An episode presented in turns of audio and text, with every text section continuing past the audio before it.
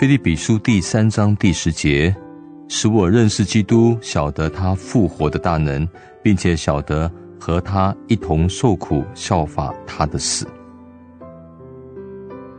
我们渴望更多的经历神复活的大能基督那敞开的坟墓证明生命与胜利。这一种得胜的大能，是每一个信徒可以经历得到的。神不要我们过着一种缺乏能力、失败的生活。从基督复活的大能，我们可以得着力量，过得胜和圣洁的生活。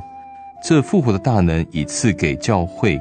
成为教会复兴更新的力量，神的众儿女可以因基督为我们所成就的救恩而欢乐，但要经历神复活的大能，有一个条件，那就是要和他一同受苦。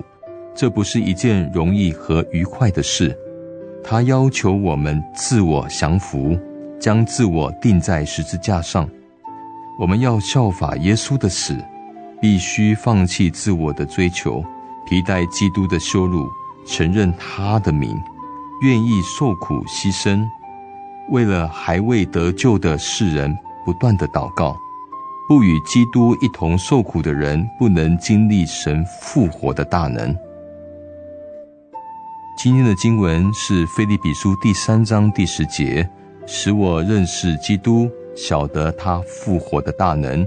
并且晓得和他一同受苦，效法他的死。